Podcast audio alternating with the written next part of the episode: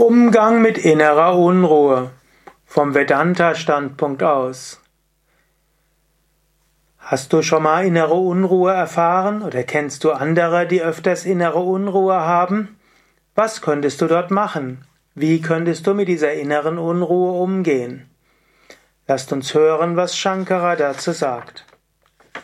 Es ist sehr schwer, die Kraft der Projektion zu überwinden, wenn die Kraft der Verhüllung nicht restlos überwunden wird. Wenn man klar zwischen Seher und dem Gesehenen unterscheidet, zwischen Drish, dem Seher, und Drishya, dem Gesehenen, so wie man Wasser von Milch unterscheidet, verschwende die Verhüllung, die das Selbst verdeckt, ganz von selbst.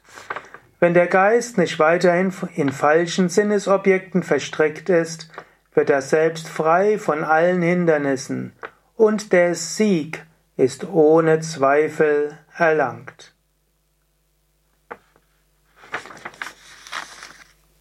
Innere Unruhe, Ängstlichkeiten und so weiter berühren dich nicht wirklich.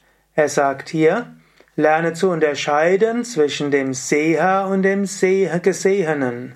Das ist so etwas wie die Achtsamkeitsübung. Mache dir bewusst, da ist vielleicht die innere Unruhe. Mache dir bewusst, wo spürst du sie? Vielleicht spürst du ein Zusammengezogensein im Herzen oder in der Kehle oder etwas im Bauch. Vielleicht merkst du auch, dass die Hände etwas zittern. Vielleicht merkst du irgendwo Fantasien und so weiter. Aber du kannst all das wahrnehmen. Nimm es wahr. Werde dir bewusst, wie fühlen sich meine Energien an? Wie fühlen sich meine Emotionen an? Wo spüre ich das? Und in dem Moment, wo du dich davon löst und es nur beobachtest, da ist zum einen die innere Unruhe, die ist beobachtbar, und zum anderen bist du derjenige, der nicht unruhig ist. Nicht du bist unruhig, sondern du bist das unsterbliche Selbst, das die innere Unruhe beobachtet. Also, er sagt hier, die Unterscheidung zwischen Drish und Drishya, zwischen dem Seher Drish und dem Gesehenen Drishya.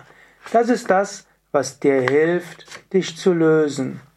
Und wenn du das erstmal erkannt hast, dann hast du dich gelöst von der Verhüllung und dann bist du in dir selbst. Und aus der Tiefe des Selbst wiederum kannst du dann auch Gemüt und Energien beeinflussen. So wie Patanjali ja sagt, das Gesehene ist für den Seher da. Mache dich also nicht zum Sklaven des Gesehenen, Löse dich von dem Gesehenen und danach kannst du es ändern. Du könntest ja auch auf folgende Weise zu dir sprechen. Auf der einen Seite nehme ich eine innere Unruhe wahr. Ich spüre sie im Herzen, ich spüre sie im Bauch, ich spüre sie in der Kehle. Und es gibt auch gute Gründe für die innere Unruhe.